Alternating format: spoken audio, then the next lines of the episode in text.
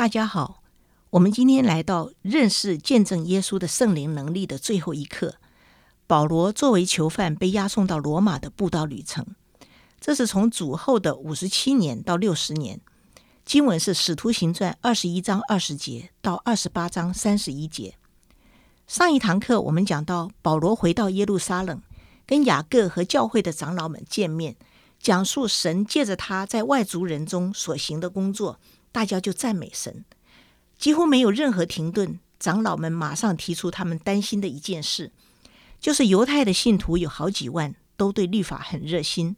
听说保罗教导在外族中的犹太人背弃摩西，叫他们不要给孩子行割礼，也不要遵守律法，所以对保罗非常愤慨。长老们建议保罗和其他四位弟兄一同行洁净的礼，并为他们付钱，用行动来澄清谣言。保罗顺从了长老们的要求，结果在等候祭司为他们献祭时，由亚细亚来的犹太人看到保罗在店里，就污蔑他反对律法、污秽圣殿，煽动群众围攻、殴打他。正想杀他的时候，罗马千夫长出面捆绑了保罗，要把他带进营楼。保罗抓住机会，要求对群众说话。面对这群不怀好意、一心要杀他的暴民，保罗用他们的家乡话开口称呼他们父老弟兄。首先指出他们跟自己有很多的共同点：他有正宗的犹太血统，严格遵循律法，也热心侍奉神，更曾经热心逼迫门徒。他声明了自己的热心之后，解释自己的立场为什么会有一百八十度的转变，就是在大马士革路上的见证。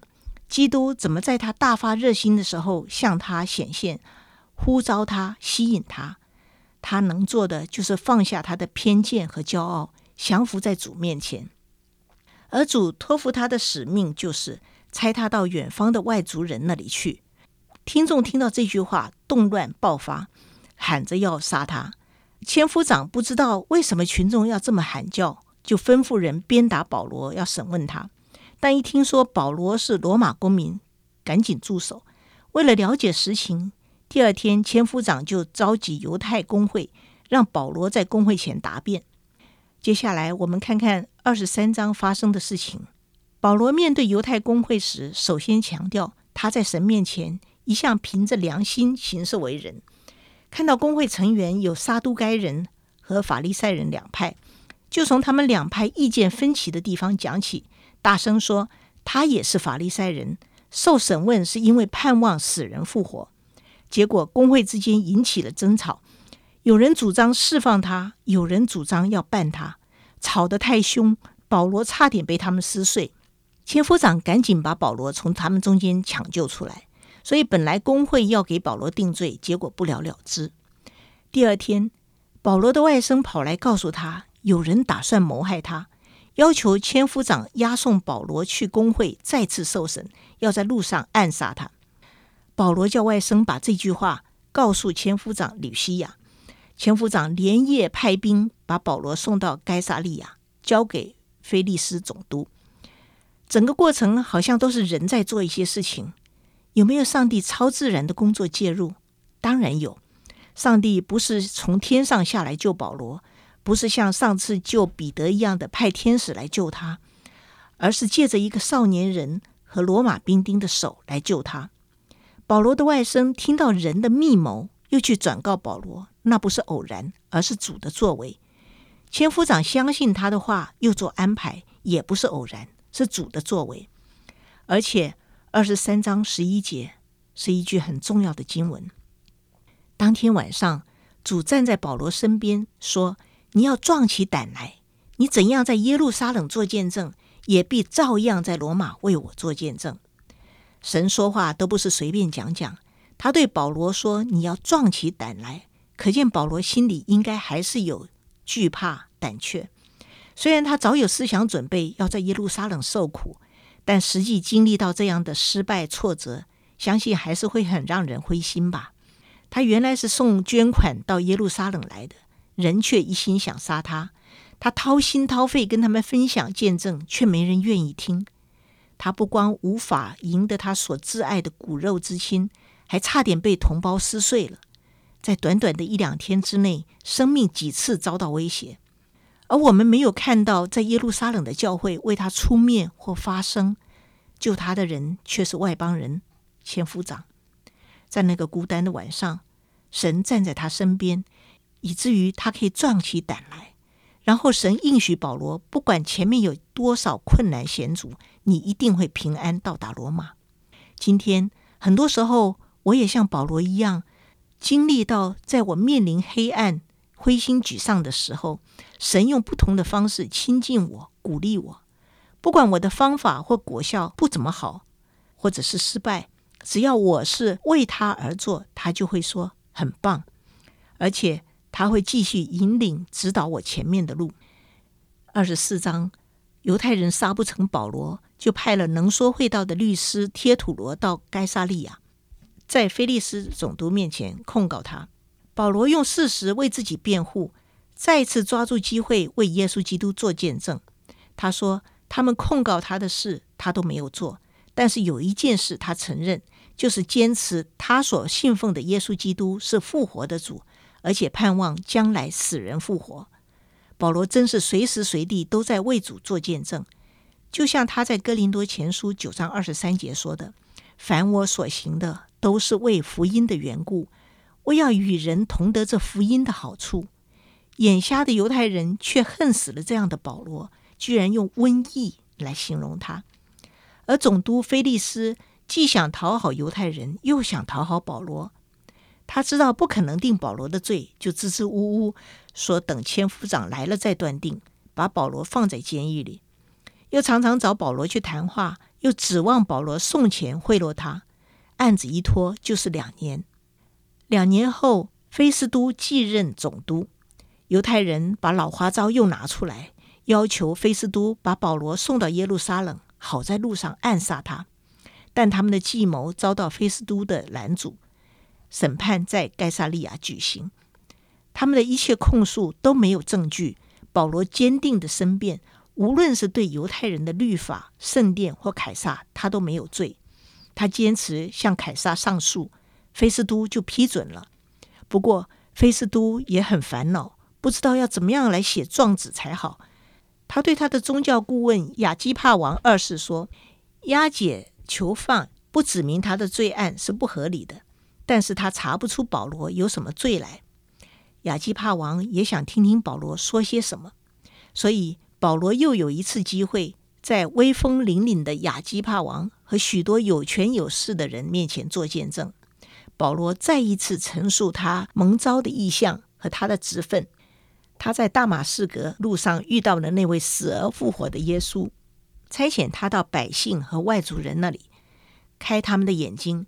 使他们从黑暗中归向光明，从撒旦的权势下归向神，使他们的罪恶得到赦免，并且那些因信他的人成圣、成圣的人当中同得基业。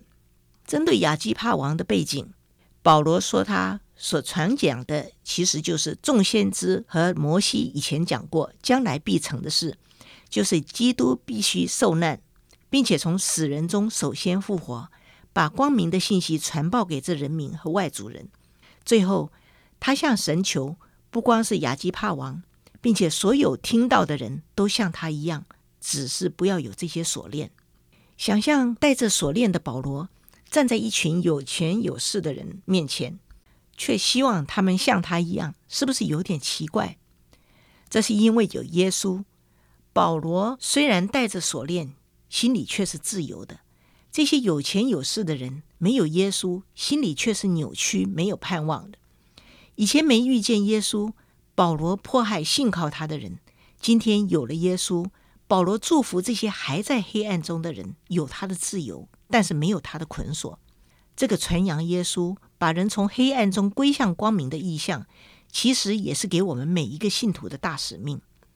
我问主，为什么保罗可以一生持守这个意向？成为他做一切事情的动机，这是因为他和复活的主有非常亲密的关系。复活的基督抓住他，又常常向他显现，坚固他的信心。所以，要持守我们的意向，必须仰望赐意向的主。我想到我自己的经历，在没有信主以前，我没有什么人生目标规划，好像只是被动的对我所遭遇到的处境做反应。如果说想做一个好员工、好妻子、好妈妈，也勉强算个意向。但从小到大被灌输了许多错误观念，意向实施起来总是力不从心。事情发展常常跟我的好愿望相违背，心情非常的灰暗，也常常觉得很孤单。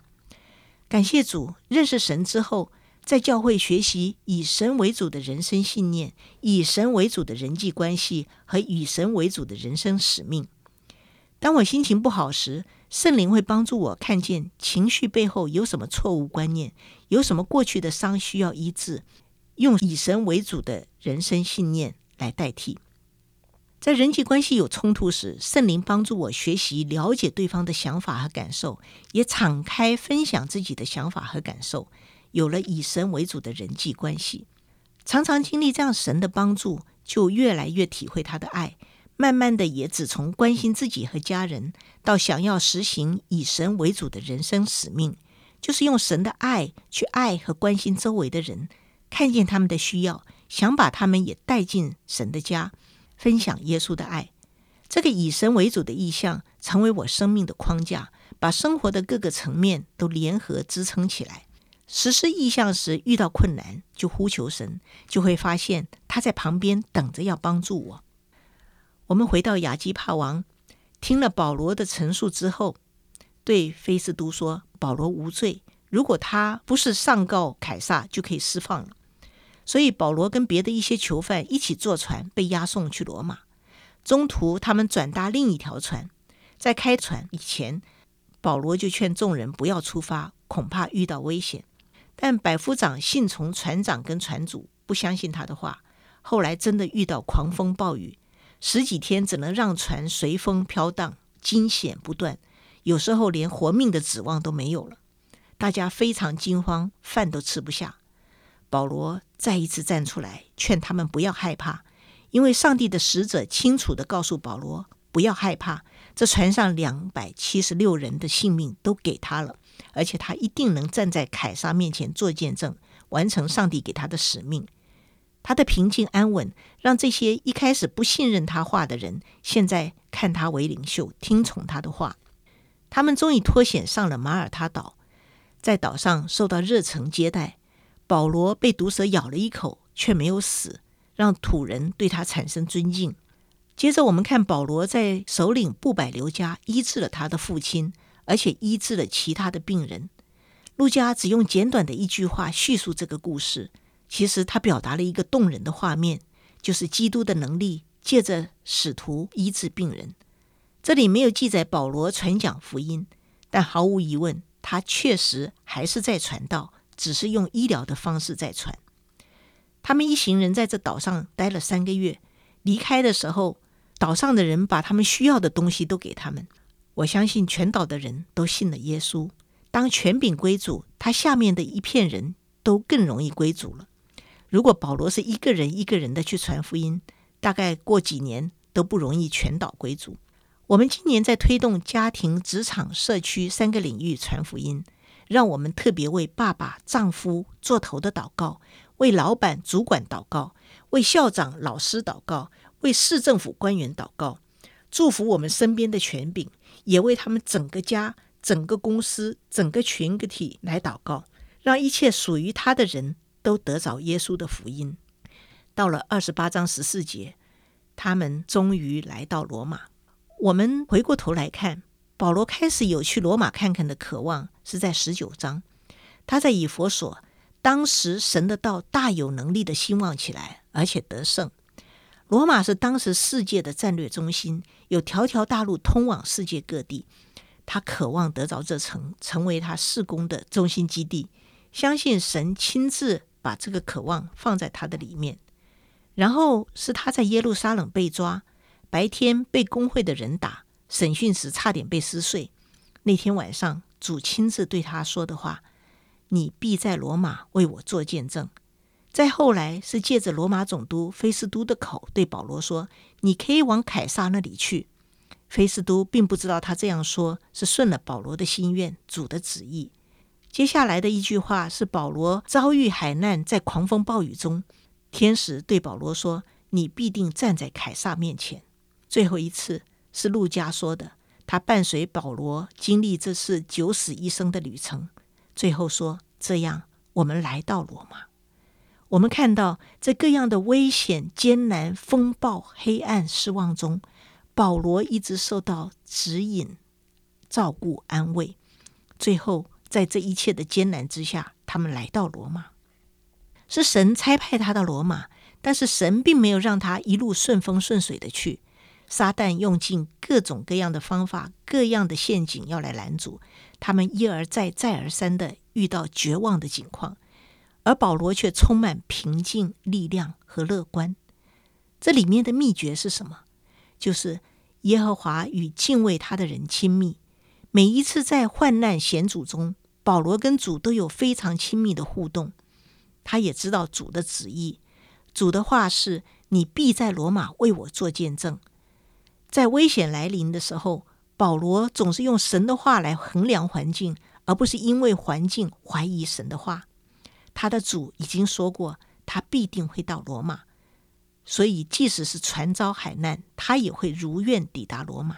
他知道主的奥秘。今天我们为主做见证、传福音，是主交付我们的大使命。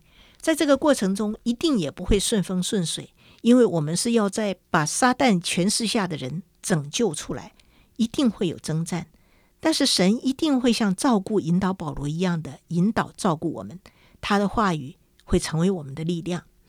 到了罗马，保罗就蒙准跟另外一个兵住在自己所租的房子里。他在罗马住了两年，凡来见他的人，他都接待，并且放胆讲论神国的道，将主耶稣基督的事教导人。使徒行传写到这里就停住了。作为今天的教会，我们正在继续写着使徒行传，因为我们都是奉差遣。靠着圣灵为耶稣基督做见证的见证人，我们来祷告，亲爱的圣灵，谢谢你陪伴我们，在我们在这一堂课认识见证耶稣的圣灵能力。你带着我们从使徒行传第一章到二十八章，跟着彼得、保罗等使徒和他们同伴一路走来，在地图上画着他们走过的路，从经文的描述中想象他们的处境、心情。体会你的同在，在讨论课上脑力激荡，让我们越来越能够认识你在初代教会的工作，也经历你今天仍然在教会做的工作。你的教导启发不是让我们再学多一些知识，而是让我们真实的体会认识你会更深认识经历耶稣，会完全的翻转人的生命。我们渴望像使徒们一样来信靠你。有像主耶稣的生命，把耶稣的同在向人做见证，让人也能进入到耶稣的同在里面。祷告奉靠主基督耶稣圣名，阿门。